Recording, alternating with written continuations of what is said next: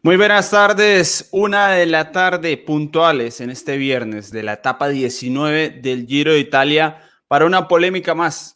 Estamos aquí ya a punto de terminar este Giro que lo hemos vivido como nunca antes en esta plataforma de ciclismo colombiano con nuevos espacios, especialmente este de la polémica que ustedes han recibido de gran manera, eh, que siempre se apuntan. Veo 60, 70 personas listas para empezar el programa, lo cual nos alegra mucho.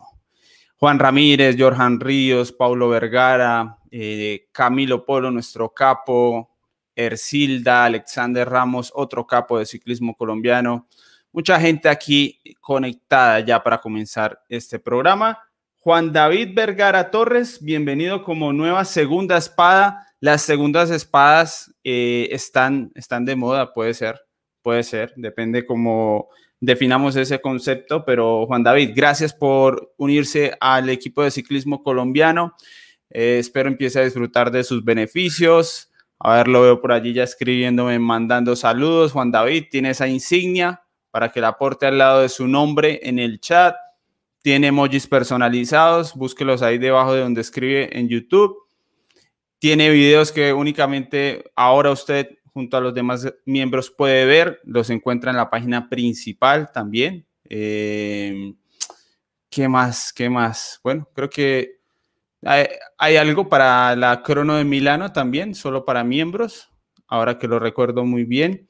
Así que los beneficios están. Gracias, eh, Juan David, por ser segunda espada. Jorge Viera también está por aquí, Andrés Bedoya, los que están en Facebook, Carlos Olivera desde Argentina, también desde Ámsterdam, Diego Oviedo. Bienvenidos, bienvenidos todos. Hoy está lleno, lleno, lleno, lleno eh, el panel, la mesa virtual aquí. Vamos a, voy a saludarlos, como somos tantos, voy a saludarlos y Lina, que nos acompaña en producción, simplemente los vamos acomodando para que podamos entrar en materia más fácil o si no creo que la intro se nos haría demasiado eh, larga. Aquí está Camilo Telles, de los medios independientes, los que la luchan, los que la reman. Está Laura Lozano, ex ciclista profesional, entrenadora, comunicadora, cantante. Hasta, hasta ahí me acordé de todo lo que hace Laura Lozano. Alejandro Matiz, un joven que empieza a incursionar en esto del periodismo, lo encuentran en Ciclismo Internacional escribiendo. Eh, bastante llamativo. Invitados para que lo busquen allá en Ciclismo Internacional. Fran Alarcón y Albert Rivera desde España, que vienen de a, cola, a la cola del pelotón. A la cola del pelotón. Eh, uno de los podcasts más escuchados en español lo encuentran en la aplicación iVoox. El otro día escuché, creo que después, hace mucho tiempo no escuchaba un programa completo y los escuché un rato bien armado el podcast. Ahora entiendo por qué la gente que nos está escuchando en versión podcast a veces dice, bueno, muy bueno el podcast no es, y es cierto, eh, este, pasar esto al audio queda muy distante de buenos eh, formatos como el de A la cola del pelotón, pero ustedes entenderán. Bien, eh, le voy a pedir el favor a Alejandro Matiz que me haga el resumen apenas el resumen para la persona que de pronto se perdió la etapa del día de hoy, que tuvo que trabajar, que tuvo que hacer cosas y llega esta polémica y antes de escuchar las opiniones, quiere saber compactico qué ocurrió hoy en la etapa del Giro de Italia. Bueno, antes que nada, un saludo muy especial para usted y para Fran, Albert, Laura y Camilo y para toda la audiencia que ya se conecta a esta polémica eh, del Giro.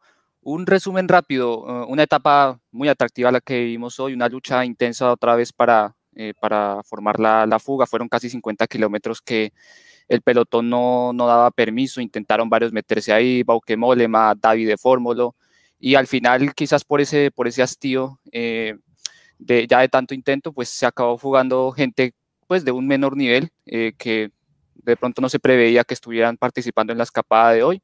Fue un grupo de, seis corredores, no tomaron una amplia ventaja frente al pelotón, ya que ahí estuvo otra vez muy atento el Bike Exchange para controlar, para eh, mantener una diferencia estable que fuera favorable para Simon Yates. Llegaron al último puerto ya que pues antes tampoco había mucho, mucho por hacer, con puertos de, eh, de menor dureza. y ahí después fue la batalla final. Se metió también Teque Única a colaborar. Almeida fue el primero en probar. Luego eh, pasó Simon Yates al ataque. En principio respondiendo a algunos rivales como eh, Damiano Caruso, Alexander Blasov y Egan Bernal que decidió apelar a, a, esa sangre fría, a la confianza en el, en el tren de Ineos. Eh, y Yates estaba hoy en un muy buen estado de forma, dos distanció fácilmente al resto de escapados, después Bernal hizo su ataque, intentó hacer el recorte, ya dejando todos los últimos kilómetros, pero no fue suficiente para al menos recortarle la distancia a Simon Yates, quien acabó siendo el ganador de la etapa por delante de Almeida y del el líder de la competencia, así que, bueno, no, fue más emotivo de, la manera en la, que yo lo, o sea, fue más emotiva la etapa que como yo lo resumí, pero básicamente para que la gente se haga a una idea de, de lo que aconteció hoy. ¿Qué le vamos a hacer, Alejandro? Nos cuesta, hay unos seres humanos a los que nos cuesta transmitir emotividad, para eso están otros. Que no hay que luchar contra eso, Alejandro. No hay que luchar contra eso. No hay, no hay que fingirlo, ni mucho menos. Tenemos la clasificación por ahí, puede ser Lina de la etapa para que veamos los resultados. Vamos, como de costumbre, cuando estamos todos, cuando está esto lleno, la pantalla llena, eh, llamo a uno para atender un tema y después, por favor, cada uno va intercediendo como guste, apareciendo como guste para hacerlo mucho más dinámico. Voy a leerles la clasificación antes que nada. Yates, etapa. Almeida a 11 segundos, muy parecido al miércoles, con un cambio ahí en el ganador. Egan Bernal a 28 segundos, Caruso a 32, Blasov a 32, Martín a 32, Martínez 49 segundos de diferencia. Bowman, que llegó junto a Tobias Foss a 1.25 y también Romain Bardet. Eh, Fran Alarcón, sorprendido de la actitud que tomaron desde muy temprano los de Keuning Tape Bike Exchange por comandar esta etapa, por encargarse de que no llegara la fuga. ¿Le llamó la atención que aparecieran tan temprano? No, desde luego no sería sorpresa la palabra porque yo creo que hoy tenían una gran oportunidad para ganar la etapa, como así ha sido la victoria de Simon Yates y que Almeida ha estado muy cerca, con lo cual es evidente, se podía ver al principio de la etapa cuando no han, no han permitido una gran fuga, una fuga de mucha calidad, la fuga que al final se ha, cuajado, eh, estaba pues prácticamente herida de muerte porque no eran corredores de entidad para un puerto como era Alpe Dimera y me alegro de esa ambición me alegro de esa ambición. Es una pena por Almeida que, perdiese ese, ese montón de tiempo el primer día porque es que está muy fuerte y que eso evidentemente obligó a su equipo a ponerle a trabajar para un líder que luego falló, ¿no? Pero luego eh, me alegro por porque al final me preguntabais antes de Eddie, fuera de micro, si, si había carrera, y yo creo que hay carrera porque los equipos quieren que haya carrera.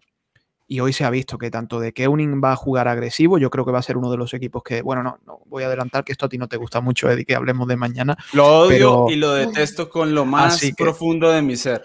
Así que como no quiero que te enfades conmigo y que me sigas llamando, eh, voy a hablar de hoy y me alegro, pero no es sorpresa que hoy bien bravo por eh, ese Bike Exchange y ese de Keuning que han jugado a ganar y así lo ha conseguido el equipo australiano. Muy bien, tenemos super chat. Lina, para empezar rápido, nos dice Juan, Sebastián Múnero, que además, Múnera, que además es miembro de nuestro canal, el ciclismo de grandes vueltas también pasa por saberse defender. Hay campeones enormes en esa cualidad. Egan lo hizo de 10. Bena Yates haciendo un finestre 2018. Gracias por estas tres semanas a todo el equipo de ciclismo colombiano. Bueno, Juan Sebastián, ahí está la opinión, por supuesto que es algo que vamos a analizar eh, tan pronto lleguemos a la segunda mitad del programa, lo que viene para mañana. Y sí, Fernanda, me voy a poner las gafas porque me costó leer ese super chat. ¿Alguien sorprendido? Eh, más reacciones a la actitud inicial ambiciosa de este par de equipos por ahí, puede ser eh, Camilo. Pues sorprendido no hay. De hecho, creo que uno de los presupuestos era que, de repente. Camilo, se silenció el micrófono mágicamente. Censura, censura. Hay ah, censura aquí. Se desconectó, Camilo. ¿Qué le vamos a hacer? Eh, no sé, Laura, a ver, ¿cómo, ¿cómo, vio ese, esa movida de tomar el comando y dejar a un lado de líneas para ir por la etapa?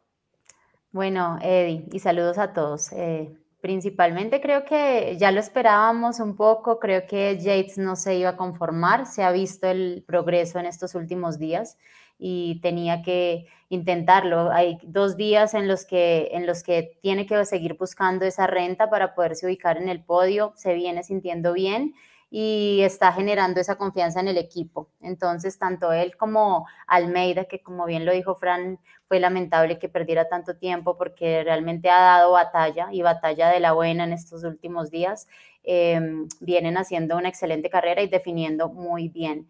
Hoy me esperaba eh, el, el, triunfo de Yates. Ayer si me preguntaban quién ganaba hoy, realmente lo tenía ya puesto ahí entre los favoritos. Y mm, y me parece que lo hicieron muy bien y de manera pues eh, contundente con los equipos que hicieron un gran trabajo, tanto el Bike Exchange como el, corredor Almeida, eh, respondieron muy bien a todo el trabajo realizado por su equipo, pues teniendo los puestos de honor en este día que también fue muy duro para todos. Bueno, yo creo que más o menos hemos ido dejando este, este escenario en, la última semana hemos ido dejando pues, que podía pasar así, ¿no? Que los equipos no se iban a conformar. Eh, Simon Yates, bueno, eh, nos sorprende que esté tan bien, está claro, porque yo por lo menos a mí me sorprende, no me, lo esperaba en la tercera semana. ¿Está tan bien? ¿Está tan bien? Sí, está volando. ¿De verdad? No, ¿en serio? destructor. Simon Yates. ¿Por, qué, ¿Por qué la duda, Fran? Bueno, yo creo que hoy le ha metido 29 segundos a un Bernal que iba muerto. O sea, mm. volando le hubiera metido uno y medio, dos. Dios mío. Bueno, ya también. la verdad, yo, no, yo que meter todavía ahí. Albert, muy muerto. Te quieren reventar el guion. Eh, ya, ya un poco más conservador. A mí en el, en el podcast los últimos 500 ¿eh? metros, Laura. No, porque ya llega un punto, obviamente hay desgaste, Frank, o sea, ya tienen 19 días Uy, uy, uy, que Eddie no, nos llama más, Laura, que Eddie no nos llama más. Es que, encima me, interrumpís a mí y todo, no me dejáis ya decir nada. ¿Así son en la casa? Albert. Sí, así son. Eh, yo, no, decía que, que esta actitud yo no, me esperaba luego tanto, tan buen resultado, pero la actitud de los equipos intentándolo sí que me lo esperaba. Yo, yo creo que es necesario, o sea, que, que, una vez llegas a la tercera semana, en nada que tengas un poquito de fuerza, lo vas a intentar. Vas a intentar ganar una etapa. Vas a intentar subir dos, tres posiciones. Eh, incluso distanciar a los rivales que tienes detrás para que en la última contrarreloj no te la quiten la que, lo, que ya, lo que ya has ganado. Entonces, es lógico que eh, veamos este final de, de Giro. Claro, lo que yo creo que ha afectado todo no, es la, fuerza que, están haciendo los equipos o la intención que tienen los equipos, sino es que el que está de líder no lo vemos tan fuerte como la semana pasada. Pero bueno, eso ahora lo hablaremos. Pero a mí la, actitud de intentar ganar, sobre todo ganar etapas, sí que, sí que me lo esperaba de, los equipos. Pero aún así hay que aplaudirla, porque bueno, el conformismo siempre es uno de los peores enemigos del ciclismo, ¿no? Eh, sobre todo del ciclismo moderno. Muy bien, tenemos, eh, perdón Alejandro, voy cortico con super chat de Diego Monroy, nuestro capo, dice el problema de Almeida fue estar supeditado al favorito de Fran el día del este rato, si no hubiese fluido más la relación y su motivación en la carrera. Tema interesante el de Almeida que está siendo protagonista junto a su equipo. Alejandro. No, y que yo iba a agregar una cosa a lo que mencionaba Albert, que es algo, me parece muy bueno que ha tenido este Giro de Italia, que tampoco es novedad la carrera, y es que esos equipos no se han metido a esa línea del, conformismo eh, y han intentado cambiar eh, un poco el libreto, ¿no? Que no sea solo uno el que esté ejerciendo el mando, sino que eh, cada día pues se puedan ir rotando y que cada cual pueda perseguir sus intereses ya después sin importar si el intento sale o no. y estamos, yo creo que todos por la misma tónica, ¿no? Nos sorprendió que hoy pues haya sido Bike Exchange y después de que Unic los que hayan, los que hayan controlado, creo que tenían una, muy buena oportunidad y además me parece que ante la flaqueza que haya demostrado Bernal el, otro día, eh, podían ver pues más factible eso y seguramente pensaban que hoy iba a ser eh, igual. Bueno, pues fue más, fue más o menos así y al final, eh, más, que todo que, más que todo por fuerza, por buena toma de decisiones, fue Simon Yates el que, el que pudo capitalizar, pero yo creo que no fue sorpresa, era lo que estaba pactado en el libreto y tal cual así se dio el guion. Bien, no, pues yo lo digo porque recuerdo que el del Bike Exchange se decía que no había ni con quién. y están siendo los que han cambiado la dinámica de cómo se dan las etapas Eddie, Eddie, lo eh, en estos tú, ¿eh? días. Lo ¿Ah, sí? decías tú. Lo decías Ah. tú. Pero eso no. ha sido lo Y más también. bonito de la carrera, que no, que pues decían ya ganamos y ganamos tan solventemente y no hay competitividad y, el- y todos están recargados en el Ineos. Y como lo dijo bien Alejandro, cuando vemos a otros equipos proponer sin importar lo que pase, porque es que la carrera se tiene que vivir completa, kilómetro a kilómetro, tratar de hacer un buen trabajo también y que los equipos estén ahí, pues marcando también un ritmo y, pues eso también le da espectáculo, nos da también eh, formas de poder aquí debatir qué, qué, pudo estar pensando este, quién puede ganar, ¿no? Porque se habrá puesto el bike chain, viene muy fuerte Yates o bueno, o qué, es lo que va a intentar. Entonces, eh, ve, veíamos hoy a Lineos ahí muy relajado a rueda cuando siempre ha estado marcando el paso. Entonces, pues también te pones a pensar, ¿van mal? ¿Será que se están cuidando mucho? Entonces, creo que ha sido una buena propuesta de los otros equipos, sin importar el resultado final. O sea, independiente de si fueran a concluirlo o no, ha sido muy bonito ver otros equipos proponiendo más, eh, pues más carrera en general. Laura, eh, yo sé que estas posiciones ya son más difíciles, pero entonces, ¿agradecemos la crisis de Bernal o esto iba a suceder sin crisis de Egan Bernal el miércoles? Yo la agradezco completamente. La agradezco porque creo que el ciclismo eh, se valora mucho más y el resultado lo valoramos mucho más cuando se sufre y cuando se tiene. O sea, hay una frase muy cierta que dice: Dime a quién le ganaste y te, daré, y te diré cuánto vale tu triunfo. Si él seguramente se habría eh, pues siguiendo demostrando todos los días esa eh, pues superioridad. Nosotros aquí eh, como espectadores diríamos ya está hecho, qué pereza, está solo y no está solo. Hay corredores que también están buscando la victoria. Eh, si mañana hay un ataque lejísimos uh, cerca de pues lejísimos de la meta es porque quieren ir por, por la general también. Entonces creo que ha sido maravillosa la manera en la que se ha manejado, además que se ve el esfuerzo que tiene que hacer Egan con, con, su equipo a nivel físico y estratégico para poder mantener esa malia rosa y eso es lo bonito del ciclismo. Nos dice Cristian de la Cruz aquí en Superchat, hoy se compitió desde el inicio y eso fue lo mejor. Y es importante lo que nos comenta Laura, mucha gente va a creer o creía durante el Giro que Fran tenía problemas personales con Egan Bernal o que yo tenía problemas personales con Egan Bernal, pero no, el, el, buscar o el querer que ocurriera ese cambio de fuerzas no es más por no es más que por querer tener una carrera más entretenida como afortunadamente la estamos viendo. Eh, por más que en el fondo se quiera que el colombiano se lleve el Giro de Italia, que todavía sigue siendo lo más probable y demás, pues hace falta eso, para poder vivir eh, sobre todo una última semana y una montaña de una forma mucho más intensa. Yo creo que todos lo hemos vivido mucho más intenso desde aquel día y lo que nos falta todavía para mañana, que es un menú impresionante que ya vamos a analizar. Yo quiero eh, opinión de Fran sobre Joao Almeida el día de hoy. Eh, para mí, para mí la verdad, Fran, está corriendo con mucha valentía, porque de todas formas no es tan fácil ser el primero en atacar con una subida tan dura por delante, casi desde la base. Eso en estos tiempos del nuevo ciclismo es valentía. Además, Eddie es un corredor que no desfallece, eh, quiero decir, de, que, que, es el primero en atacar, luego le cogen por detrás y cuando van cayendo los que se iban con él, como Caruso, como Blasov, él sigue fuerte y vuelve a atacar y se queda cerquita de, de, de, de ir a por Jace, ¿no? Entonces, es un corredor que, que, que, ahí hay madera de corredores, que es innegable y yo creo, no sé si tendrá ya el contrato firmado el año que viene con el, con el Bora o con el Emirates o con el que sea, pero si no lo ha firmado, yo creo que Almeida está subiendo cifras ¿no? a, ese, a ese contrato porque es un corredor que sin haber cumplido todavía los 23 años está demostrando no solo tener motor, como digo, de ser un escalador que no desfallece, un motor, sino que es un gran luchador y que también es valiente, que es una cualidad que, que, que, que valora. ¿no? Yo, yo valoro mucho como aficionado la valentía. Entonces Almeida es que, claro, parece que yo he ido en contra de Almeida todo el giro, pero Almeida eh, pues, tuvo esa desgracia de perder, eh, no sé por qué, esos minutos la, el primer día y, no vamos a volver a hablar de lo mismo otra vez, ¿no? De Renko y tal, pero, pero bueno, pues las cosas han salido como han salido, pero yo no creo que sea ni culpa de Lefebvre, ni culpa de Renko, ni culpa de Almeida. O sea, las cosas fueron como fueron, el giro se ha presentado como se ha presentado y es una pena que no esté más cerca. Para mí es una pena que no esté ahora mismo más cerca en la general porque sería, eh, para lo que queda de Giro, sería eh, picante, ¿no? Para la carrera si estuviera, imagínate, Eddie, que, Almeida estuviera a tres minutos, como Yates ahora, en vez de a ocho, ¿no? Pues sería tremendo, ¿no?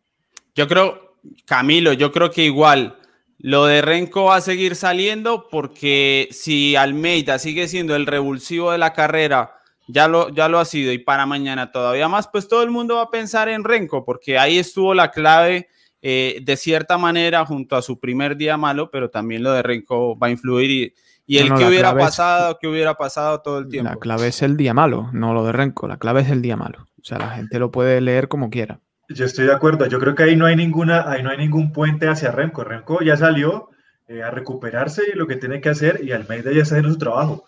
Y Fran, no tiene, estoy completamente de acuerdo con Fran, el problema de, de Almeida fue el día que perdió ese tiempo. Ahora lo está intentando, vamos a ver si lo alcanza.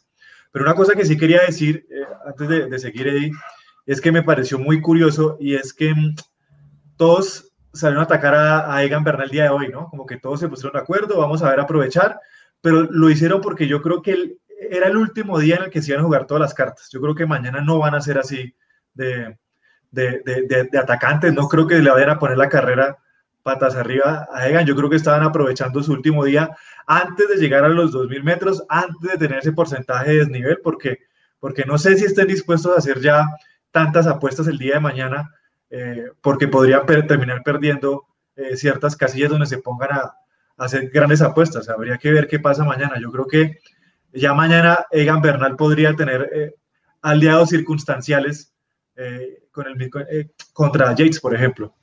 Mm. Sí, yo, yo es lo que decía ayer, ¿no? Que me parecía que la etapa de, hoy, aparte de que nos iba a dejar muchas conclusiones para el sábado, era una etapa más asumible para el riesgo, ¿no? Para mm. el, error mm, no te iba a afectar tanto, eh, pero hacerlo, hacer un ataque te podía dar la victoria de etapa y, te podía dar unas muy buenas sensaciones y ver cómo estaban el resto de rivales para el sábado. Entonces hoy hemos visto que, incluso hasta Damiano Caruso se ha, se ha, atrevido a salir al ataque de Simon Yates. Luego ha dicho que seguramente ha sido un error, ¿no? Pero que, un poco lo quería hacer por sí mismo y por, y por la gente que, prácticamente le pedían que hiciese eh, algo, ¿no? Que intentase algo. Pero yo creo que se ha dado cuenta que, bueno, pues está ahí ya y ya es gracias que está segundo, ¿no? En, el Giro de Italia. Entonces, hoy era una etapa un poquito más fácil de, de jugar al ataque. Mañana sí que es verdad que o juegas a lo grande o el, premio va a ser muy, muy, muy pequeño para, hacer un, ataque en el final. No, Albert, es que mm. Caruso, está sobre la navaja, está a nada de petarla, pero, pero mal, o sea, está a nada, está sobre la navaja, Caruso. Pero, pero no tanto, Camilo, porque él tiene la posibilidad de descontar de nuevo lo que le pueda llegar a Yates en la crono. Sin embargo, si Yates mañana quiere ir por la etapa, o sea, tiene que hacer un ataque lejano, pero es que Caruso tampoco es que pierda tanto tiempo. Hoy ya veíamos sobre la meta que prácticamente venía Yates y se lograba ver Bernal, Almeida y ahí muy cerca también hasta Caruso. Entonces, yo creo que si Yates quiere ir a buscar ese segundo puesto, mañana tiene que ser un corredor, como lo decía Frank, muy valiente, de hacer un ataque muy contundente con el riesgo de no solo ir a ganar el segundo puesto, sino, o bueno, tal vez pueda pensar en el liderato, la carrera, o perderlo absolutamente todo, de pasar de ser tercero a no, no ser nada, ¿no? Porque un ataque a tantos kilómetros de meta lo puede dejar absolutamente vacío. Entonces, pues ya depende como, sí, de la apuesta de cada uno de sus sensaciones. Y bueno, en el día de hoy creo que él mismo lo decía, yo escuché una entrevista de Egan donde decía que nuestro equipo, o sea, que el equipo de Lineos iba a ser un poco más conservador, eso le permitía a él ser un poco más eh, ofensivo y que no lo iban a seguir. Lo que pasó fue que los otros sí lo siguieron pensando que Egan no iba a estar en la condición, porque pues vimos que Egan ahí no se inmutó, no se movió. Entonces dicen todos, no, Egan no viene bien, se quedó quieto, pues vamos a sacarle diferencia. Para mí, Egan no venía como la semana pasada, pero eso no quiere decir que esté totalmente vacío. O sea, creo que ha sabido manejar muy bien la renta que tiene y es lo que hará mañana. O sea, él no va a proponer, vamos a esperar. Se adelantan, ey, se adelantan, se adelantan. No, son ustedes muy disciplinados para el programa. Felicitaciones, ya hicieron la previa de la etapa de mañana. Genial. Es que, es imposible, ya te lo digo. Nosotros no, si es posible. No, si hemos grabado hay que practicar, y, se puede practicar un poco y, sí, es complicado. Hasta acá llegó el programa hoy. Se puede, se puede. del sábado. Se puede, yo les aseguro, como todo en la vida, hay que practicar. Eddie, hacemos ya la previa de la contrarreloj si quieres. Sí, sí, hablemos del Dauphiné, que ya, ya está por comenzar. Renko nos deja super chat. Eh, Bernal subió a 6.3 vatios kilogramo, mañana a 2000 metros. Uf, dice Renko en este super chat. Y por aquí vi un comentario que me había llamado la atención. Pasa que ahora creo que se me, se me perdió. Sí, efectivamente. Ah, bueno, tenemos otro. Eh, Lina de Andrés López Cabanzo dice: Todos han pedaleado los mismos kilómetros y hoy gastaron mucho Yates y Almeida. Bueno, hay que ver quién, quién gastó más en este Giro de Italia.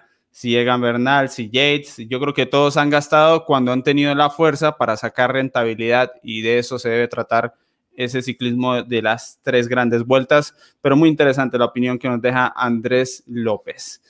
Eh, ese movimiento de, los rivales de Egan es un poco que, asumen que, Egan está en inferioridad o es, es, natural, porque yo digo, bueno, no, no es sencillo, pero por ejemplo, Caruso se animó rápido, ¿no? Que uno pensaría que Caruso iba a correr a rueda de Egan más tiempo, bueno, se animó muy rápido a salir y de Caruso no sé si es tan fácil eh, hablar. ¿Saben a quién me recuerda un poco? A Urán en el Tour, cuando hace podio.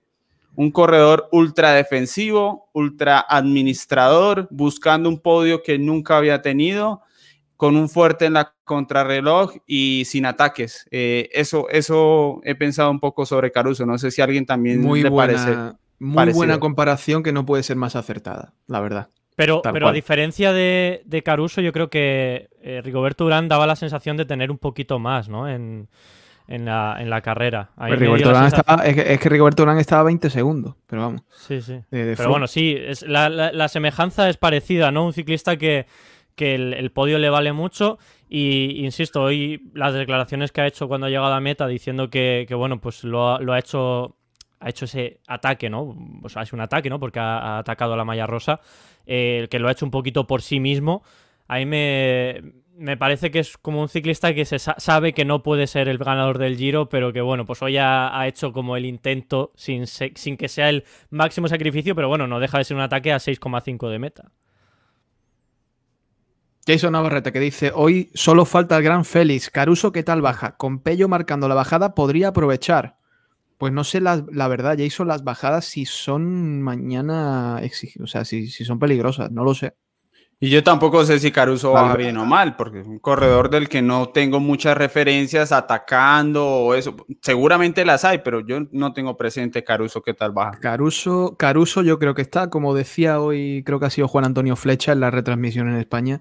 Dice, Caruso está diciendo, virgencita, virgencita, que me quede como estoy. O sea que. Exactamente, exactamente. Esta virgencita, virgencita. no la puedes aprovechar. Esta... Hmm. Ese, puede terminar siendo un aliado de Egan. Hmm. Lo que pasa es que en, Río en Río Revuelto eh, podría, podría porque está siendo muy regular. Sí. Si, Bernal tuviese algún fallo, pues ahí está, ¿no? Está segundo todavía. Pero que esta mañana eh, Pello Bilbao decía eso, ¿no? Que, bueno, que lo importante es el podio. al final es la lógica, ¿no? Un poco yo, yo sí que estoy contento con lo que he visto hoy de Caruso, de verdad, no, no, no le pedía más. Mira que no ha sido... Pero si ayer venías aquí diciendo que iba a atacar Sí, sí, no, pero yo pedía esto. Caruso iba a ser aquí, iba, iba a ser Perico Delgado, hombre, Caruso. poco, pero atacó. Yo pedía esto de Caruso, no pedía más. No, hombre, no, no diga eso. No, yo pedía, yo pedía de Caruso que atacase. Y lo ha, y ha atacado. En, ha probado si estaba más fuerte que Bernal. ha probado si estaba más fuerte que Bernal y no, no está más fuerte que Bernal, punto. A mí me encanta igual que tomen la decisión. Es que es, es, mejor decir yo lo intenté y no tuve con qué, a, decir pues que yo no, lo, yo no lo intenté. A veces el tiempo que se saca de distancia es simplemente el ataque y se logra mantener hasta el final porque todos llevan el mismo desgaste.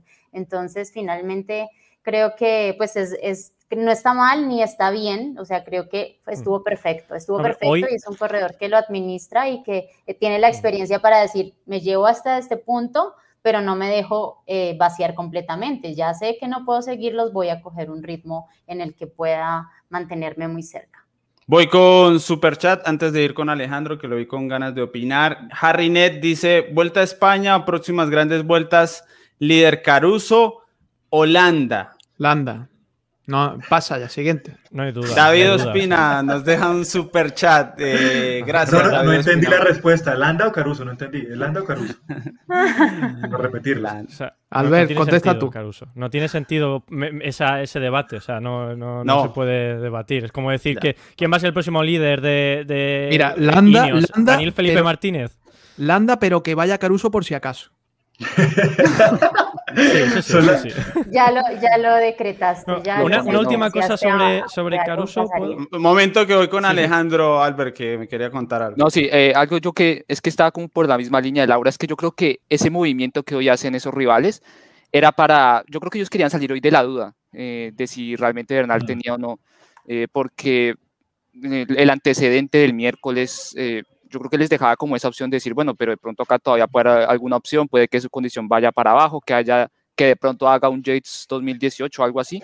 Y ese ataque fue más que todo el sinónimo de, ellos decir, bueno, sí, o sea, que después no nos quede como el remordimiento de que, de que no intentamos, de que no hicimos nada. Solo que al final, bueno, no, no me voy a adelantar tanto, pero este, siento que ellos eh, no, o bueno, más bien Bernal, eh, acabó haciéndolo, digamos, de alguna forma no inteligente, eh, de que yo creo que él tenía claro cuál era su punto y corrieron, como, como dicen por ahí, muy a lo británico, con vatios, midiendo exactamente que, que fuera en su límite todo el rato. Y, y, claro, ellos quizás fueron más, más a sensaciones a decir, bueno, lancemos esta bala, este tiro y después vemos a dónde, a dónde cae. Claro que al final no les cayó pues algunos eh, favorablemente, pero eso, eso lo rescato, ¿no? Que fue más que todo la, la debilidad de Bernal la que motivó a, esa salida.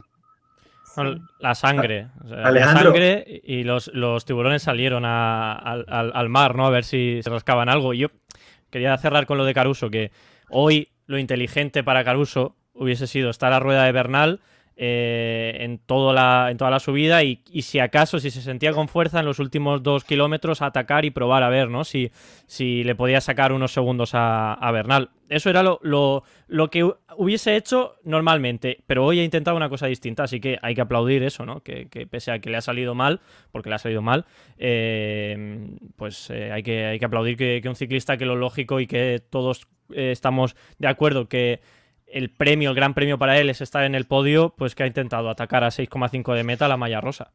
Pero también yo creo que es que ellos solieron, o sea, ellos de pronto pensaron que ese era el movimiento correcto, o sea, que ese iba a prosperar. También por eso ¿no? Porque yo creo que después Caruso tampoco iba a pensar que si aguantaba rueda Bernal, mm, él no hubiese estado tan seguro de que le iba a soltar a dos kilómetros. Yo creo que sus, sus límites no dan para soltar a Bernal, entonces dijo, bueno, más bien salgo a este porque sé que Bernal no va a entrar a cambios de ritmo y ahí a ver si de pronto tengo mi oportunidad y pescan en río revuelto. Pero fue más que todo también eso que influyó, que ellos dijeron, no, este va a ser el que es, pero después la fuerza ahí los limitó. Tenemos super chat aquí de Cami Calde, dice saludos desde, saludos de nuevo desde Suecia. Qué bueno ver a todo el equipo junto, excelentes opiniones, contamos con ustedes para el tour y la vuelta. Pues eh, le tengo una noticia a propósito de eso, estimado oyente desde Suecia. Vamos primero con una recomendación para quienes están buscando uniforme de marca colombiana, emprendimiento colombiano de gran calidad con Eisen Sports.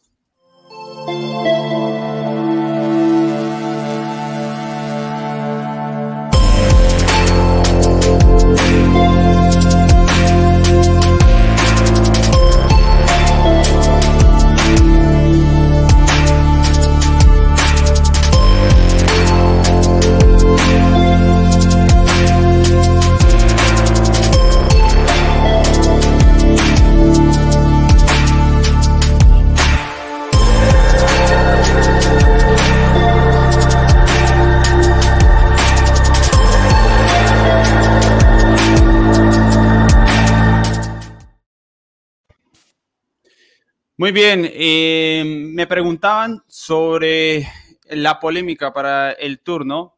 Podemos hablar del tour. Pues aprovecho para darle la bienvenida a Omar Jaramillo y a Jairo Sanabria como nuevos miembros gregarios de lujo aquí en Ciclismo Colombiano. Recuerden, tienen el botón unirme ahí debajo del reproductor o cerrando el chat, también lo encuentran para que se hagan miembros del canal. Tres niveles, tres precios diferentes mensuales, beneficios diferentes, algunos eh, compartidos.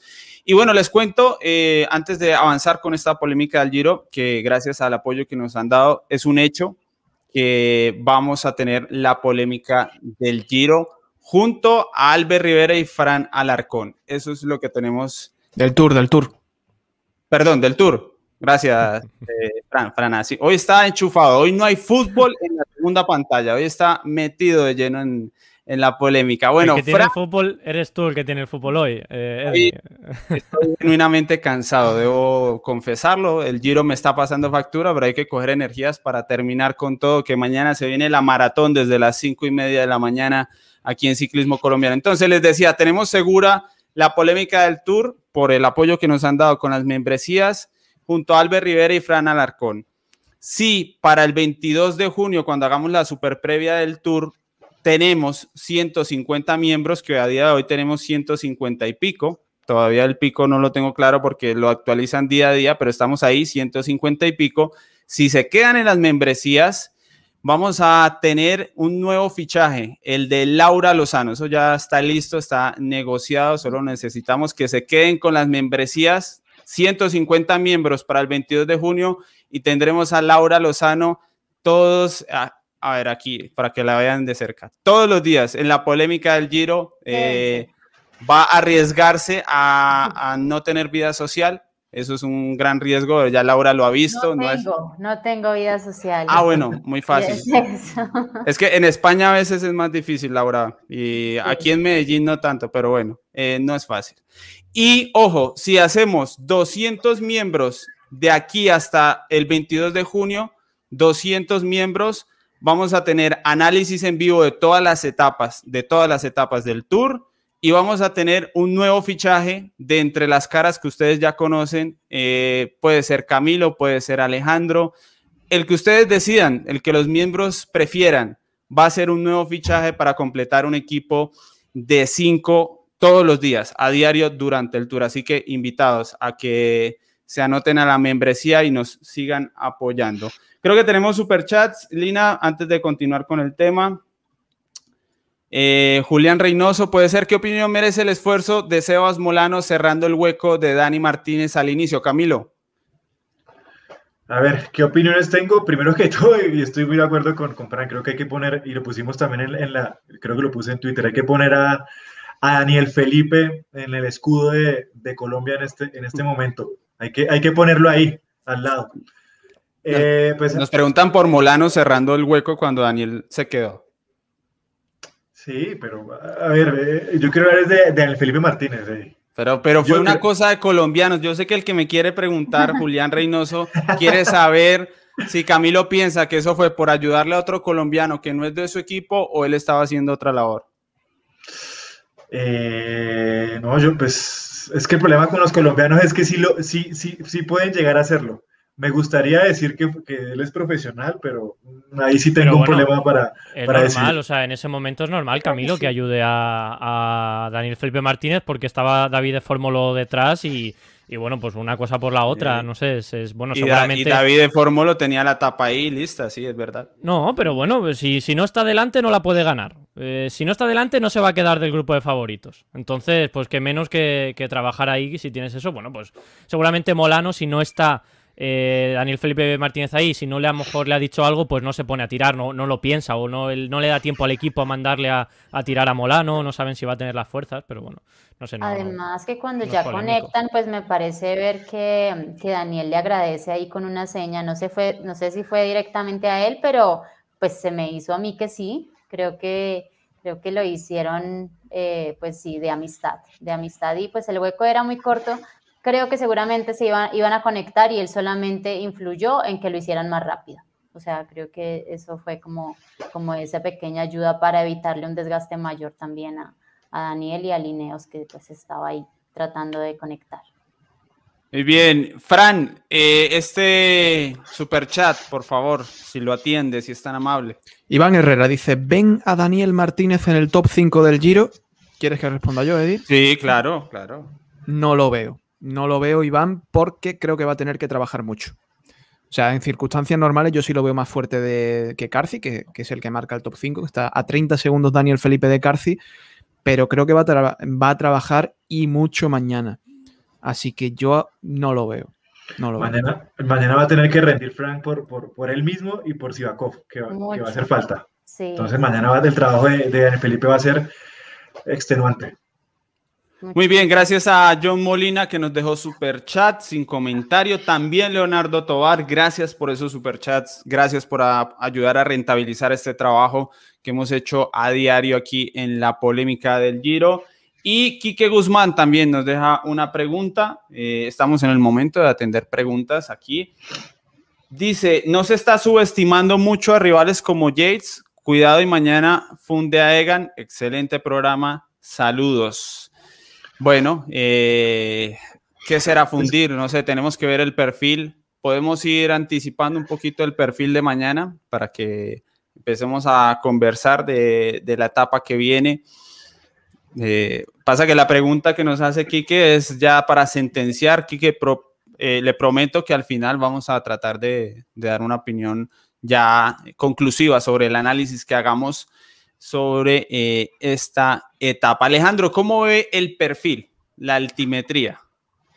Bueno, es una etapa, se ve bastante, bastante dura, muy, muy exigente, que está en, un encadenado perfecto para, para que se preste para, para cosas, para ataques lejanos, para ya jugarse el todo por el todo, hacer la apuesta definitiva.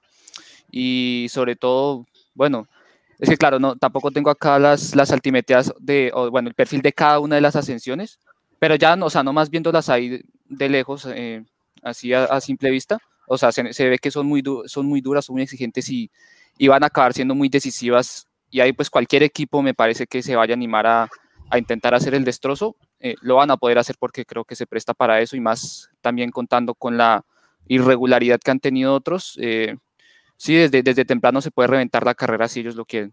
Es, es de la forma en la, que, en la que yo lo veo. Albert, ¿cómo hace falta una subida ahí arrancando, no? Así, así fuera un cuarta, un tercer, alguna cosita. Sí, sí, sí, sin duda yo creo que tendría más miga o sería más, más fácil de entender la etapa, ¿no? yo creo, para, sobre todo para nosotros, para analizarla, para los equipos preparar la táctica.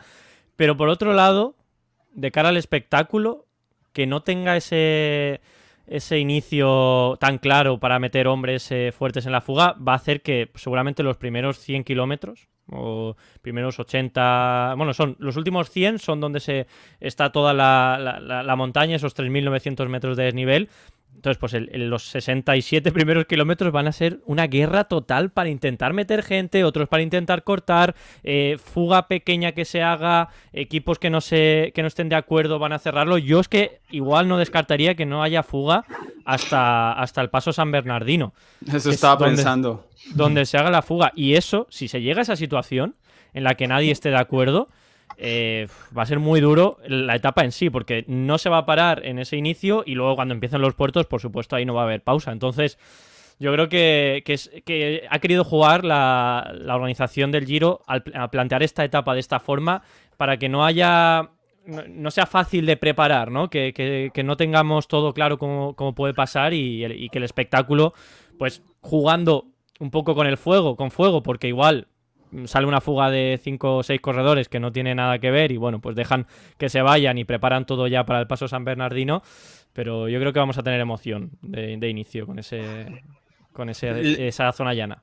Volvamos al perfil completo, Lina. Les pido que no me hablen todavía de los capos, si son tan amables. Les pido que nos enfoquemos en los gregarios y en los equipos. Eddie, hay que estudiar aquí para, para, el, para la polémica hoy, ¿eh? Yo ya, yo ya no sé por dónde, qué tengo, qué, tengo, que decir, qué no puedo decir. Yo estoy, ahora mismo tengo, tengo taquicardia, ¿eh? Desde el pues, solo déjese llevar, Albert. No, no puedo. solo déjese llevar de, a, poco con, con, lo que aquí se vaya con... A la próxima que Eddie me mande libreto mucho antes, porque estoy aquí sin libreto. Estoy aquí ah, no, viendo. No, Camilo, todos los días hacemos cronología de la etapa y dejamos lo mejor para el final, para que la gente se aguante, para que el que llega tarde. Laura, ¿qué haría Laura en el carro de líneas? Gregarios, todos con Bernal o Gregarios en la fuga para esperar a Bernal más adelante? Esa es la pregunta para todos después de Laura. Yo creo que todos van a estar con Bernal. Eh, mañana va a ser difícil la labor. Él la hizo hoy, Filippo Gana. Yo creo que él ya, eh, pues hasta que no empiece la subida, que son 23 kilómetros, tiene 7% de media, pero tiene una parte muy dura que supera los 12 eh, el 12%, o sea que no me veo a, gana después de esa subida estando ahí, entonces tampoco valdría la pena sacrificar eh, pues a ningún corredor en, en, ese momento. Como digo, eh, creo que Bernal y el equipo va a correr de manera muy a la defensiva, esperando que proponen los demás equipos. no veo una batalla muy clara del Bike Exchange desde el principio de la subida. Creo que sí se puede generar una fuga en, esa, en, esa, en ese puerto, pero de los otros equipos que quieran encontrar un enlace para el final, tal vez el caso de Yates o, bueno, en el, en el también, pero con el Ineos creo que van a estar 100% con Bernal, porque pues la batalla eh, mañana va a ser muy dura y necesitan contar con los, pues, los gregarios posibles para, para poder afrontar toda la etapa hasta el final.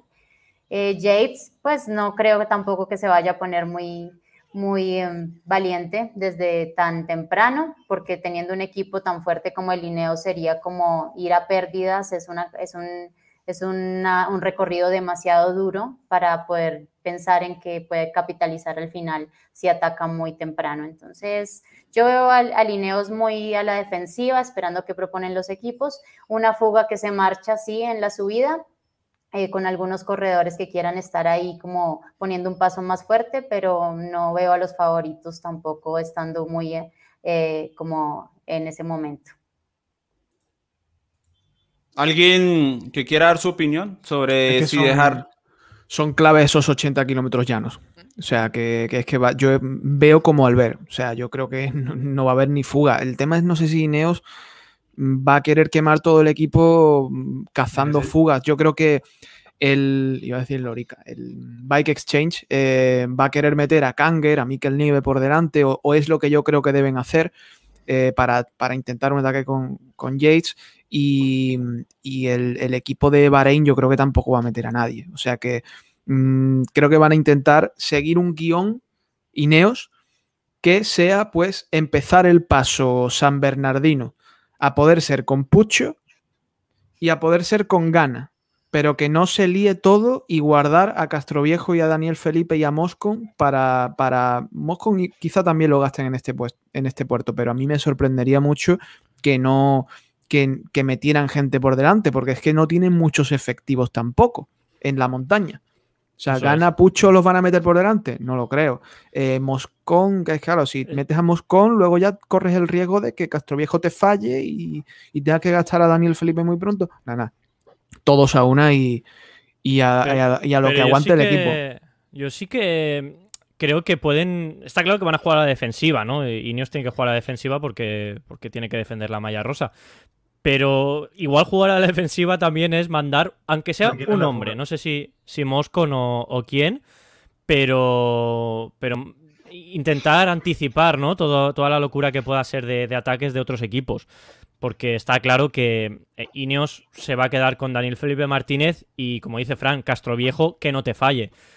Eh, es un riesgo bastante, bastante grande. Porque la clave luego estará, bueno, luego lo hablamos, pero la clave va a estar en, que Bernal esté acompañado, ¿no? Y, bueno, yo creo que Ineos puede jugar también la baza de mandar a, alguien por delante. Yo, lo creo, yo, lo creo, Albert. Yo también creo eso. Antes de ir con Camilo y Alejandro sobre qué harían ustedes eh, como directores de líneas y también la gente en el chat. Aquí Omar Jaramillo nos dice, mañana llegan máximo 10 corredores al tercer puerto, va a haber candela pura. Pues sí, eso esperamos, Omar. Ojalá sea así. Thierry Mois dice en chats y foros españoles le están dando duro a Daniel Martínez por llegar a 20 segundos de Egan. Creo que podía, creen que podía dar más el día de hoy. Yo creo que está haciendo un gran trabajo, difícil pedirle más a Daniel Martínez. ¿Por qué en Eh, foros españoles? eh, no sé. ¿Existen los foros todavía en España? Sí, sí, bueno, algunos hay, pero que quiere decir que no sé por qué está ese debate, ¿no? Eh, yo, yo creo que se ha visto como Daniel Felipe Martínez lo ha dado Claro. todo, ¿no? O sea, Sí, Sí, sí. Es difícil, ¿no? Pedirle más. Entonces, eh, Camilo me decía sobre qué, qué hace usted. Deja ir cualquier fuga, que se quede el bloque con Egan, manda un corredor en No, la hay que- fuga. hay que yo creo que habrá que ver cómo se comporta la etapa, pero eh, definitivamente el, el Ineos debería mandar a alguien la- en la fuga en la medida de que pues, sir- sirva eso para que no, no tengan toda la responsabilidad de quemar al equipo de una vez persiguiendo una fuga. Mañana hay otros equipos que deben ser interesados en, en- en- en intentar ganarse eh, la etapa de mañana. Es, la- es el último intento en la montaña. Podría pasar que alguien se ponga más esa responsabilidad de intentar ganar esa etapa y podrían filtrar a alguien en la fuga para que, pues, para que, para, para no generar todo ese desgasto de Lineos. Yo creo que mañana el Lineos no va a querer mandarse esa, esa etapa llana persiguiendo a alguien o, o poniendo un ritmo. Sí, yo estoy con Albert y, Camilo. O sea, si Neos tiene la posibilidad de mandar a alguien en fuga, que lo hagan. Además, porque es un movimiento eh, de anticipación que, que yo lo veo de esta forma, porque aparte de que no los obliga a estar controlando la diferencia con la fuga, puede ser determinante si después la carrera llega a reventar atrás. Eh, porque que, de- después de qué va a servir dejar a todos los gregarios eh, de Egan Bernal ahí atrás, si después, no sé, supongamos que pasa de Keunig, pasa Bike Exchange, caso hipotético, no, no pueden aguantar y ese hombre que se tenga ahí adelante puede ser un salvavidas fundamental eh, para Egan Bernal en tal caso de que, de que lo llegue a necesitar. Así que yo sí lo veo por ese lado. Creo que tampoco lo pondría como una, eh, como una gran prioridad. Depende de cómo se vaya desarrollando esos, esos kilómetros llanos, cómo se dé la conformación de la fuga, pero si tienen la opción de meter a alguien, alguien como Gianni Moscon, como lo hicieron el otro día, eh, sería un, un movimiento muy bueno, eh, a pesar de que, claro, tengan el equipo incompleto, pero yo creo que sería una decisión acertada por parte del equipo Ineos. Bien, les tengo una recomendación a propósito del protagonista de este Giro de Italia, el libro. Lina, por favor, la cámara para que la gente vea el libro de Egan Bernal y los hijos de la cordillera. Ya se encuentra no solo en la diligencialibros.com, sino en las librerías grandes del país. Por Rappi lo pueden buscar y pedir también para que vean desde la perspectiva del francés Guy Roger no solo el triunfo de Egan Bernal en el Tour, sino el ciclismo colombiano desde los años 50. Si lo van a comprar ahí en la página web que les dejamos, utilicen el código de descuento ciclismo colombiano en minúsculas y pegado. Bueno, creo que hay opiniones divididas entonces.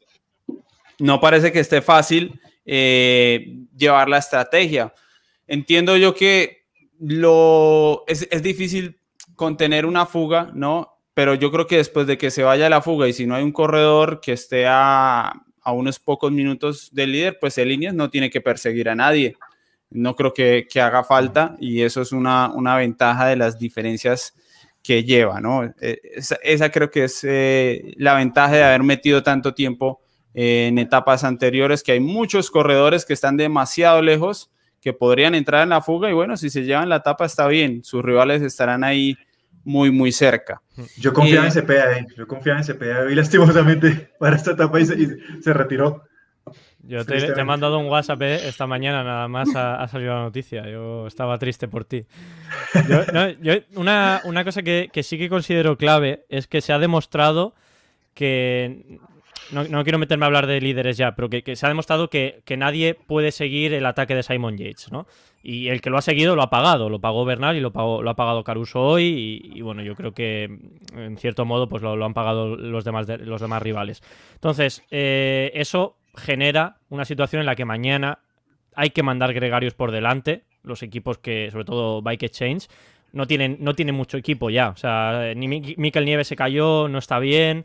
Eh, se fue Schultz, que era el, corredor que seguramente hubiese estado, bueno, que acababa entre los 15-20 primeros en cada etapa de montaña. Y, y no, no, el resto de piezas no terminan de congeniar, pero eh, yo creo que no, hoy se ha demostrado también que no tienen equipo para destrozar la carrera en el tú a tú. Mmm, porque, bueno, cuando se ha puesto James Knox de, de Kunik a tirar, eh, pues, todavía estaba Castro Viejo, estaba incluso Narváez, eh, cuando ha atacado yo Almeida. Entonces no, no, tienen fuerza el resto de equipos para destruirlos en el tú a tú, entonces tienen que mandar gente por delante porque saben que en el tú a tú de los líderes sí que pueden ganarle, al menos en un, en un, en un poco de tiempo, ¿no? Y eso, si juegas bien la estrategia, pues ya generas una situación en la que Ineos tenga que trabajar como ha trabajado hoy, pero claro, ya con tres puertos por delante no es tan fácil de, controlar la situación. Entonces, sí que considero muy importante y por eso creo que va a costar mucho hacer la fuga que esto, este tipo de equipos, Bahrein, Astana, eh, Bike Exchange, eh, van a querer mandar a alguien por delante sí o sí. O sea, no se van a conformar. Bien, volvamos a la altimetría, eh, Laura, y podemos hablar de las hipótesis con los candidatos. Laura, Simon Yates, ¿correrá, está para correr, debería correr a lo grande por el título? Y si es así, ¿dónde debería atacar? ¿Dónde se puede atacar a Egan Bernal siendo el escalador más fuerte como lo está haciendo Simon Yates? Y con la diferencia que tiene actualmente en la general y con la crono final de, de Milán también esperando. Bueno, Eddie, yo creo que correr a lo grande pues tiene una definición también como de mucha inteligencia. Eh, él, debería, o sea, si quisiera ir por, por ese descuento como con más eh, facilidad, obviamente tendría que hacer un ataque muy prematuro, pero eso le podría costar salir del podio también. Entonces, yo creo que será en el final. Sin duda ya en este punto también el nivel de desgaste que tienen otros, el poderío que tiene el equipo Ineos, que creo que tiene, eh, pues la confianza también para hacer un control muy manejable sobre cualquier fuga que se llegue a dar, porque pues la, la pendiente de mañana es manejable para todos los del equipo, tal vez en el final se pondrá un poco más fuerte, pero todos pueden llevar un ritmo en el que pueden controlar cualquier fuga y no valdría la pena hacer un ataque tan pronto para poder eh, descontar esa renta. Entonces, si Yates quiere ir por, por, la búsqueda de, la, del podio, será en, en la última cuesta y pues ya jugársela a sacar el mayor tiempo posible y dar el máximo, subir a, a su máximo esfuerzo y tratar de, de, sostenerlo en la contrarreloj. O sea, sí o sí, creo que mañana va a estar por encima de, de mm, Caruso, pero sin duda no creo que, que, le alcance para de pronto sostenerse con la contrarreloj. Entonces, eh, está tratando de, de abrir ese espacio en el podio, pero no va a ser nada fácil. Fran, ¿dónde? debería atacar Simon Yates. ¿Y qué cree que va a correr? ¿Por el podio o por la malia rosa? Bueno, eso ya te lo ha respondido su propio equipo, que van a correr a ganar la malla. Eso ya lo, han dicho. Y para poder ganarle a Bernal este giro, ¿dónde habría que atacar en esta etapa? Pues mira, Eddie, es el primer día de la polémica que vengo aquí y no sé muy bien qué decir. Estoy hecho un lío. Estoy hecho un lío. Yo creo que, mira, para ganar el Giro, si lo que quieren es ganar el Giro, sí. Eh, no se gana atacando el último puerto. Eso está claro, porque es que está, le tiene que meter más de tres minutos. Sin contar la crono, que eso es otra historia ya. Pero para coger el Rosa, Yates tiene que meterle tres minutos a Bernal. Eso requiere un desfallecimiento de Bernal. Y para conseguir un desfallecimiento de Bernal, hay que, hay que empezar por el San Bernardino, por el primer puerto. ¿Cuál es el problema? Primero, que ni creo yo que Yates sea un ciclista con el motor para dar un vuelco semejante a la carrera. O sea, para, para estar, es que estamos hablando de que debería atacar o intentar a, 70, 80 de meta, ¿no? 60, no, no sé cuánto, pero muy lejos. Entonces, ni creo que Yates tenga el motor para, por sus características como ciclista, ni creo que tenga equipo para ello. Con lo cual a mí se me resulta muy complicado pensar que Yates le va a dar la vuelta a esto. Ahora, la pregunta que tú me has hecho, si Yates, o sea, ¿dónde? Hombre, yo creo que en el primer puerto.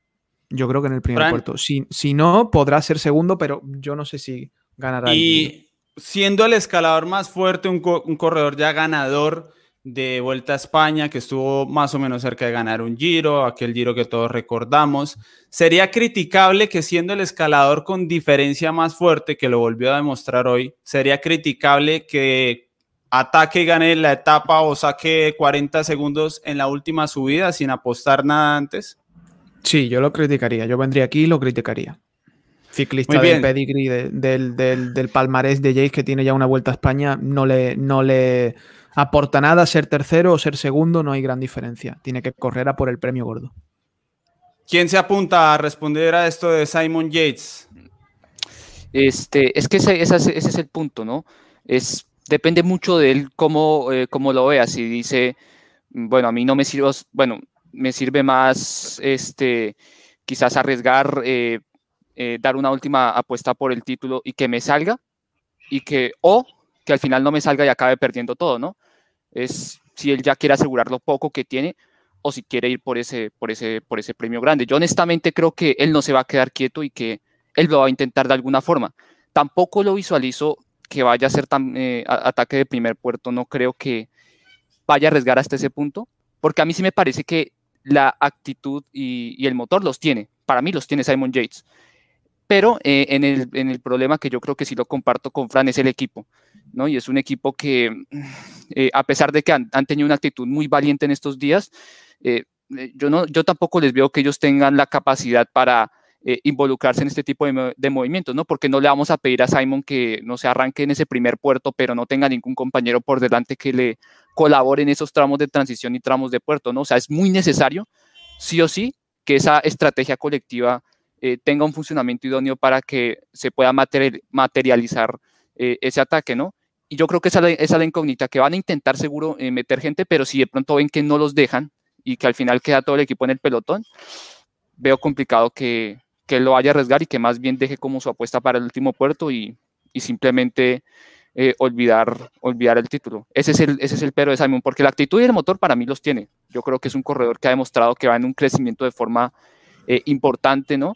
Y, y, al final tampoco, siempre ha seguido esta carrera, él la quiere ganar, eh, tiene casi que una obsesión con este Giro de Italia, y yo creo que si está viendo la oportunidad de, de conseguirlo, mm, o sea, no, no se va, no, lo que decía anteriormente, no se va a caer con el remordimiento después de no haber intentado eh, con, con, seriedad. Mm. Sí, yo, yo estoy también en, la, en, esa parte del pensamiento que, que lo va a intentar, lo ha, lo ha, dicho su general manager hoy, Bren Copeland, eh, que prefieren perder el podio, incluso ha dicho ¿no? en la pregunta de si prefieres perder el podio o, intentar ganar el rosa, y ha dicho que prefiere intentar ganar el rosa. Si pierde el podio, bueno, pues lo pierde. No creo que sea tan así, pero, sí que es un poco la... la... El, el, Orica, el Orica nos tiene acostumbrados a buscar las, las, raras, las extrañas, puede ser. Sí, no, no, a ver, yo no, no sé hasta qué punto, en, qué situación eh, se va a encontrar para arriesgar el podio, porque está muy lejos el, Blasov y yo creo que ninguno de ellos, ni Hugh Carthy ni nadie de los que está ahí detrás, el único Joao Almeida, pero está muy, muy, muy, muy, muy lejos. Eh, yo mm, no, no, los veo pasando a, Simon Yates, aunque, aunque ataque y pierda tiempo, no sé. Un momento, ojo a De Keuning mañana. Sí, sí, no, no. O sea, Puede ser un equipo aliado de, Yates y un equipo dinamitador, porque se le ha criticado mucho durante toda la carrera y De Keuning mañana va a querer liar una y arrasar con, con, el que pueda. Hmm. Ojo. Tiene que ganar. Almeida tiene que ganar porque. Igual el, el Orica, el, el Bike Exchange no tiene equipo, pero igual encuentra equipo. Hmm. Voy a atender unos puertos que van a estar por encima de los 2000 metros de altura, pues yo creo que no, o sea, ese factor también es determinante. Yo no creo que se haga un ataque muy prematuro. Aquí justamente nos dejan sobre eso. Vamos a leer un poco super chats. Dice Brian Castillo González, la etapa de mañana es menos exigente que la de hoy y está en un terreno más favorable para Egan que para Yates por la altura, dice Brian Castillo. Gracias a John Molina por dejarnos ese super chat y gracias a Álvaro Agudelo que nos dice, dos puertos a 2000 de altitud, Egan y Dani en su terreno, los demás sintiendo cómo les queman los pulmones. Mis monedas, Dani y Egan llegando por la etapa. Esa es la apuesta que hace Álvaro Agudelo.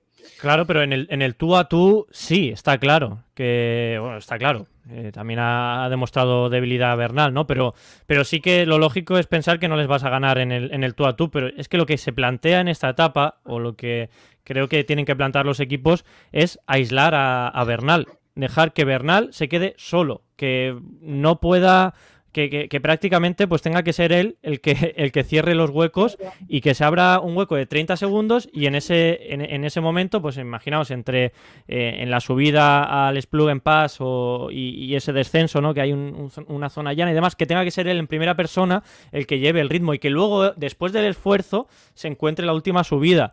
Ahí es donde vemos, por, supuesto, si en, Paso San Bernardino lo hacen, pues sería incluso más, más duro, ¿no? Pero la, idea es, el planteamiento es dejar fuera de juego a, a Linios y que, y que Bernal sea en primera persona el que tenga que enfrentarse a los rivales, pero con una, con una ventaja de que los rivales ya habrán atacado por delante, que tienen gente para trabajar porque han mandado antes en fuga a sus compañeros, y ahí eso lo, hemos visto en, otras etapas. Ahora, bien, esto es muy fácil de pensar, pero es muy difícil de que de que te salga. Para mí, Hoy hemos visto una cosa que es absolutamente clave. Bueno, primero voy a decir, bueno, no sé si Eddie querrá que no hable de Bernal. Espérate. No, ya estamos hablando de todo, señor eh, Fran Primero, Renko, primero Renko y luego si votas. Tengo libertad, tengo libertad. No, no me habléis más de Renko que esta mañana iba a hacer la compra y una señora me ha dicho, oye, Renko, ¿qué? Digo, ¿también usted, señora? Joder, todo, todo el mundo con. No, hablando ya de Bernal, hoy se ha visto una clave, que no fue una pájara aislada. O sea, Bernal cuando se queda solo, o sea, Bernal va para abajo, ya no es el más fuerte de la carrera. Hay gente que está más fuerte que él, básicamente Yates. Entonces, cuando se queda, lo que tienen que hacer es lo que ha dicho Albert, dejarlo solo. Si Bernal se queda solo eh, antes del último puerto, eh, jaque mate. Jaque mate, sobre todo si encuentra a Yates aliados por delante. O Frank, dicen que no es una pájara aislada. Eh, yo estuve pues analizando un poquito de la etapa esta donde él pues se vio como en más dificultad y sí fue una deshidratación total. Egan llega sin caramañolas al, al final, no toma líquido, dijo que el clima le afectó mucho y no llevaba, faltando 10 kilómetros, no llevaba agua. Y obviamente el cuerpo sí requiere unos días de recuperación y los ha venido teniendo. Hoy a mí no me parece que lo haya hecho nada mal. De pronto tenía miedo de tomar también e-, ese riesgo de responder a un ataque, pero pues verlo así como eh, pensar, por ejemplo, un Yates eh, en un ataque tan lejano, teniendo a Egan llegando hoy a menos de 30 segundos, creo que pues sería apostar a, perder. O sea, Egan, se ha defendido, le he dado el palito a Egan, Egan se ha defendido como un campeón hoy. ¿eh? Sí, sí, sí, se ha defendido como un campeón. Y ha corrido con una cabeza y con una inteligencia, tanto él como Daniel Felipe, que Bernal hoy no se le puede reprochar nada. De acuerdo. Y además hay una, yo estoy completamente de acuerdo con el tema de que para mí ya Egan Bernal ya no es el más fuerte de la carrera. Creo que está teniendo ese, ese, ese pequeño bache de la tercera semana, como lo que, lo que podamos pensar sobre eso. Y sin embargo, yo creo que mañana, el día, el día de mañana, con lo que se le ha mostrado la forma en la que ha corrido Lineos de manera inteligente, yo creo de verdad que mañana, mañana Egan va a terminar perdiendo unos segundos más cediendo frente a Yates. Yo creo que eso puede terminar pasando. Y sin embargo, creo Insisto que mañana el mejor aliado de, Egan va a ser la altura, donde la altura no, le, no lo va a ayudar a él, pero no va a permitir que los demás corredores tengan ese performance por encima, tan, eh, tan por encima de Egan Bernal y que le permita hacer un, un gran, pues a ver, una gran demostración. Entonces, eh, yo creo que mañana sí puede correr Egan Bernal muy inteligente y, y, mañana encuentra, insisto, su mejor aliado en la altura no porque le va a ayudar, sino porque no permita que los demás corredores puedan explotar eh, la carrera. No, es que yo, fíjese que yo sí dudo eh, algo de eso, porque precisamente ahorita leía el, super chat que colocaban que decían, no, que Egan y Dani favoritos, eh, que porque la altura los va, los va a favorecer, no sé qué, pero yo hasta algunas veces me planteo esa incógnita, o sea, de si realmente el, el, tema, el tema de la altura pues llega a favorecer mucho, porque ¿de qué sirve ir a ascender a 2.600, 2.700 metros si no hay piernas, ¿sí? Y si de pronto los rivales, independientemente de que no tengan quizás ese privilegio de venir de esta parte del mundo con las cordilleras, la altura y demás, eh, si al final ellos los pueden superar por la, por la simple fuerza. Cierto que los puede limitar, pero yo tampoco eh, lo veo como si, eh, mejor dicho, la altura, ¡pum!, los va a bloquear de que, los demás hacer nada. Los demás también, entrenan en altura. altura Exacto, y hacen sus campamentos de altura, es decir, ellos, o sea, por eso son profesionales y también se preparan para eso, ¿sí? E incluso uno ve quizás en la historia mucha gente eh, que ha vivido toda eh, su, vida en Europa y demás y tienen, por ejemplo, un consumo máximo de oxígeno eh, espectacular, ¿sí? Incluso en algunos registros mejores que algunos latinoamericanos. Y yo eso la verdad no lo veo tanto como un factor tan influyente, ¿no? Y además teniendo en cuenta...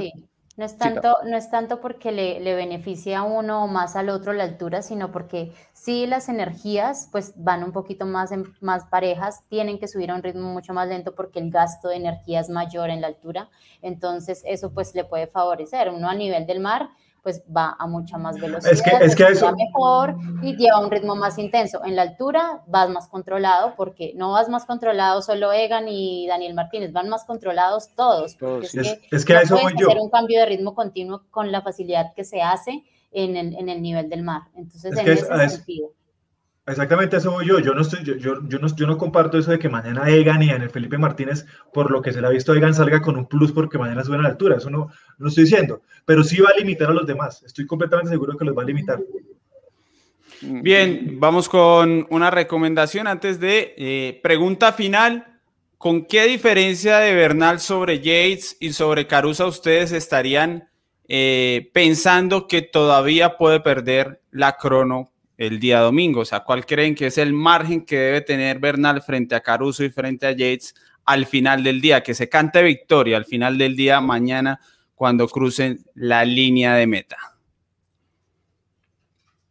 Colombia está de fiesta con la exhibición de clase y fortaleza de Gambernal en este giro y para Wahoo es un honor ser parte de los proveedores oficiales de Linux Grenadiers. El simulador utilizado por este equipo es el Kicker Power Trainer, por eso decimos que Egan es un Wahoo Hooligan o mejor un Wa Wahoo este, este, a- amigos de 148000, hay que mejorar esos hashtags, la verdad. Lo voy a decir a, al hombre de 14 de mercadeo.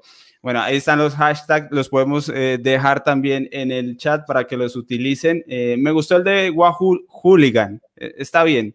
Aprovecha estos últimos días de todo Wahoo con el 10% de descuento en 14.8000 para compras en la página web que la tienen ahí en el chat y también en las cuatro tiendas físicas de 14.8000. Alejandro. No, Eddie, solo una cosa ahí que, eh, que me dio un poco de risa que comenta, hay unos comentarios Mara Camila Valencia que dice que ya le estoy aprendiendo lo polémico a Fran. No, no, no, no, no, no. No, aprendan las bien. cosas malas, tomen lo bueno. Hay que tomar lo bueno de la gente muy mayor como Fran, Si Ale- pero no, Alejandro, no, no. si Alejandro es un cacho de pan, hombre. Si es que está el- ¿Qué es un cacho de pan vale. en Le España? hace honor al nombre de la polémica. ¿Qué un es un trozo de pan. favor, Cuando se dice en que alguien, cuando alguien dice que ese es un trozo de pan, es que es muy buen chico, ¿no? Que es un sin maldad, sin. Mm. ¿no? Pulcro. Ya. ya. Buena- no, buena no lo conocíamos. No lo conocíamos. Buena en- persona, sí. Mm. en Colombia. Bueno, tenemos superchats. A ver, por aquí John Molina dice, Yates y Almeida quieren reventar a Egan y simplemente, querían re- reventar a Egan y simplemente no pudieron, dice John Molina. Gracias John por esos superchats que nos dejó hoy. Borda, J. Borda, nos dice 2.000 metros es realmente muy poca altura sobre el nivel del mar para un ciclista profesional hacer diferencias. Paso por letras, 3680, eso sí es bravo, dice Borda. Y Juan Sosa, que nos deja un gran super chat. Muchas gracias, Juan, eh, por estar aquí siempre, nuestro capo. Muchachos, han hecho un trabajo excelente durante la carrera. Felicitaciones a todos. Y tranquilos, Egan estará fuerte mañana. Hablando de tranquilidad, entonces es momento de dar ese pronóstico que les, les acabo de, de pedir. ¿Alguien lo... Albert, puede ser? Bueno, sobre. Yo creo que el mejor contrarrelojista de, de los que están en el podio es Damino Caruso. Mm, con él tendría que. Yo creo que perder. O sea, un minuto y medio eh, estás nervioso. Yo con Damino Caruso yo estaría nervioso. Y Simon Yates, como es una incógnita, porque igual te hace una contrarreloj genial, como que, que, no rinde, pues eh, no sé, vamos a, darle un minuto, 50 segundos. En, esa, en esa instancia ya estaría nervioso y de ahí para arriba pues un poco más de tranquilidad.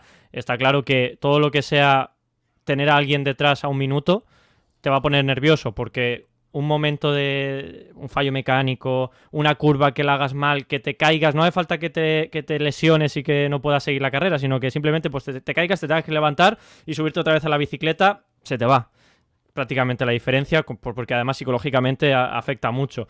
Entonces, yo, yo intentaría mantener, mm, para estar tranquilísimos, dos minutos con todos, con los, los dos, eh, con Simon Yates y Damino Caruso. También porque son 30 kilómetros de contrarreloj. Eh, si, si Bernal está mal, o sea, si no está bien, si no está súper, y Simon Yates está súper, eso se puede notar. eh, y se pueden ir cantando esas diferencias y, y Bernal yendo para atrás, para atrás, para atrás. Entonces, Yo creo que dos minutos no pierde el giro sin duda, pero bueno, más o menos un minuto diez o así ya estaría tranquilo con más o menos los dos. Entonces, Joder. un minuto diez sobre Yates No y. Caruso. Debajo de eso, preocupación para la polémica de Sí, mañana. s- sobre todo con Caruso, sí, en ese Un caso. pero minuto bueno, como 30. Caruso, Caruso lo veo difícil. Bien. Un Minuto minuto treinta, treinta. Camilo. Sí, tiene que tener un un minuto con 30. Camilo, sí. Mm. Bien. Un minuto Laura, 30 sobre, Da sobre, igual. so- sobre el que sea, sobre Simon Yates, sobre Caruso, Mm. sobre el que sea. Y yo, antes de, de despedirme, porque me tengo que ir a, a Caballito de Acero, qué pena con Muy ustedes. bien. Em, pues a ver, mañana, mañana colombianos y colombianas que están en este chat, mañana hay una prueba del esfínter. Mañana van a, a tener que eh, estar muy preocupados porque yo sinceramente no veo a Bernal en su mejor momento. La va a tener que sufrir el día de mañana. Va a tener que sufrir demasiado Egan Bernal. Entonces por eso les digo que mañana es la prueba del esfínter eh, y estar y encomendarse a, a, la, a, lo, a lo que ustedes crean. ¿Por qué? Porque mañana lo que va a intentar el Lineo es intentar administrar el tiempo que tiene Egan Bernal en el sufrimiento que va a tener el día, el día de mañana. Ya hemos visto que Egan Bernal sufre muy bien, sabe cómo llevar eh, la agonía, eh, pero no va a ser, no va a ser fácil. Mi pronóstico es ese, a mí me gusta porque tenemos carrera, lo creo yo, mañana vamos a ver cómo, cómo, hay, cómo, cómo se va a sufrir esa, esa, la etapa del día de mañana para los colombianos. Eh, pero disfrutemos que mañana hay buen ciclismo. Eso sí, lo tengo muy seguro, Eddie. Gracias Camilo por acompañarnos. Lo despedimos de esta polémica del Giro y atendemos Chao, chao. superchats. Kevin Garay dice, ojo que Superman en la altura le ganó a Roglic y Pogachar y en la tercera semana para mí la altura sí beneficia mucho a Egan. Jason Navarrete dice, con dos minutos nos emborrachamos desde temprano, mañana sábado. Laura entonces está con minuto y medio. Sí, yo igual estoy con minuto y medio. Yo hasta el día de hoy me he sentido muy tranquilo, muy tranquila. He visto que, que Egan responde muy bien a, ese, a esa agonía, a ese sufrimiento, no está vacío completamente.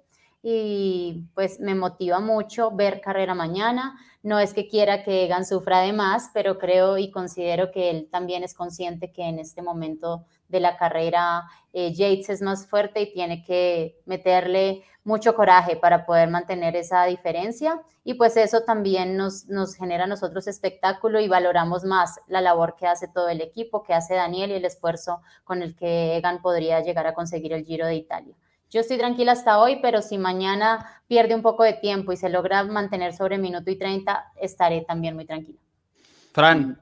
Ah, bueno, Alejandro ya lo tiene listo, tiene listo Sí, el no. pronóstico. Yo no estoy con, eh, con ustedes porque me parece que incluso con menos tiempo puede estar tranquilo. Y la razón es porque es que hay, hay que tener en cuenta que Damiano Caruso, a pesar de que hace muy bien la contrarreloj, no es un experto en esa, en esa modalidad y ese me parece que es un detalle muy importante a tener en cuenta porque él no se está enfrentando, qué sé yo, contra, contra Dumoulin, contra Roglic, contra Pogachar. O sea, está contra un corredor que sabe eh, hacer eh, buenas cronos, pero no al nivel de esa gente y por lo tanto eso eh, me parece que le brinda un, quizás un menor margen. Es decir, que si, por ejemplo, para mí se encuentra en el rango entre minuto y minuto y medio, eh, él puede estar tranquilo. Ya después, debajo de un minuto, yo sí me preocuparía porque ahí sí Caruso podría tener la condición para, eh, para arrebatar de tiempo. Y con Simon Yates, incluso yo diría que ahí está todavía más margen, porque, claro, es cierto que es alguien que también ha tenido sus, sus buenas pruebas a, cronómetro, pero si uno los compara, eh, no es que sean tampoco tan diferentes, tan distantes, que uno sea superior al otro. En la contrarreloj son dos corredores que eh, por su historia la hacen, la hacen muy similar, así que mm, yo creo que con, o sea, con Simon incluso una ventaja de un minuto él puede estar, él puede estar tranquilo, porque a menos de que, mejor dicho, ese día Simon eh, pues tenga un excelente día o que él ya esté, o que por ejemplo Egan Bernal ya eh, sufra mucho el tema, el tema de la fatiga, podría perder ese tiempo, pero lo contrario en condiciones eh, normales, no, no es que haya como alguna, alguna superioridad que tenga alguno sobre el otro, comparando a, a Yates y a Bernal. Fran. Para mí, todo lo que hablemos hoy de la contrarreloj, como creo que se dice en Colombia, es carreta barata. O sea, absolutamente impredecible. O sea, son corredores que no tienen un bagaje eh, eh, homogéneo en sus contrarrelojes a lo largo de su vida. O sea, es que yo Bernal me espero hasta que le gane a Yates o hasta que pierda dos minutos con Yates. Me lo espero todo. O sea, no creo que. No, no, Fran, no. sí, sí, sí. todo- O sea, la última contrarreloj de las grandes vueltas puede ser. Es que puede pasar, es que no nos acordamos ya del tour del año pasado, la que se lió, es que se lió la de Dios, ¿no? Entonces, eh, yo, yo encima con tres corredores, que ninguno de los tres es contrarrelojista, pues va a ser una contrarreloj de fuerza. Entonces, a mí predecir algo de con cuánto tiempo tiene que llegar Bernal para Yates, es que no lo sé, porque Yates tiene contrarrelojes muy buenas y contrarrelojes muy malas. Bernal tiene contrarrelojes buenas, contrarrelojes malas. Caruso mm, normalmente lo hace bien, pero tampoco es ningún Roglic, ningún, ningún Van Aert. Entonces, mm, absolutamente impredecible. Si quieres te digo una cifra, pero para quedarse tranquilo, para quedarse tranquilo, porque pues le metan a dos minutos. Dos minutos no creo yo que le levante ninguno a Bernal, pero para estar tranquilo eso, pero absolutamente impredecible. Yo es que como mi cabeza está en mañana, pues es que luego me pides que no me adelante y vas tú y me preguntas por la contrarreloj de dentro de dos días. Bueno, vamos a esperar mañana, ¿no? a ver qué pasa mañana, ¿no? Porque es que mañana, pues, mañana es el día de los vuelcos, la crono, ya, ya hablaremos mañana. Y es que yo veo mañana, cuando veo acá a Almeida perdiendo 8.26 y con el carácter que ha tenido estos días, él sí es que no tiene nada que perder, nada que perder y mañana va a poner eso a fuego desde la primera subida, el de Koenig. Yo creo que va a estar muy emocionante esa etapa de mañana. Pues hablando de las emociones, yo creo que un minuto, eh, menos de un minuto, 59 segundos ya es cosa preocupante y será una contrarreloj muy tensa. Eh, con 1.15, 1.20 yo creo que ya va a estar, debería estar eh, ese título y no veo muchas maneras. También creo que Simon Yates, si tiene las piernas, debería no dejar todo para la última subida. Eso sería eh, criticable de mi parte también. Yo esperaría un ataque en el premio este, se me olvida el nombre, el intermedio. Ahí esperaría un ataque porque es el de mayor pendiente, lejos de meta. Eh, y nada, invitarlos para mañana, cinco y media de la mañana. Vamos a estar desde que bajan la bandera con Rodri Sábato y con Albert Rivera, Fran Alarcor, si se quiere sumar, eh, allá lo esperamos. Laura, Alejandro, el que se quiera sumar a esta maratón, los esperamos en el análisis en vivo. Vamos a hacer la etapa completa, no nos vamos a perder ningún detalle. Después el video resumen y después la polémica aquí en una nueva, nueva maratón de ciclismo colombiano. Así que ahí nos vemos. Muchas gracias por acompañarnos. Nos vemos mañana que va a ser, esperamos, un día muy entretenido de ciclismo. Hasta luego. Hasta mañana, hasta mañana. Prepárense, prepárense.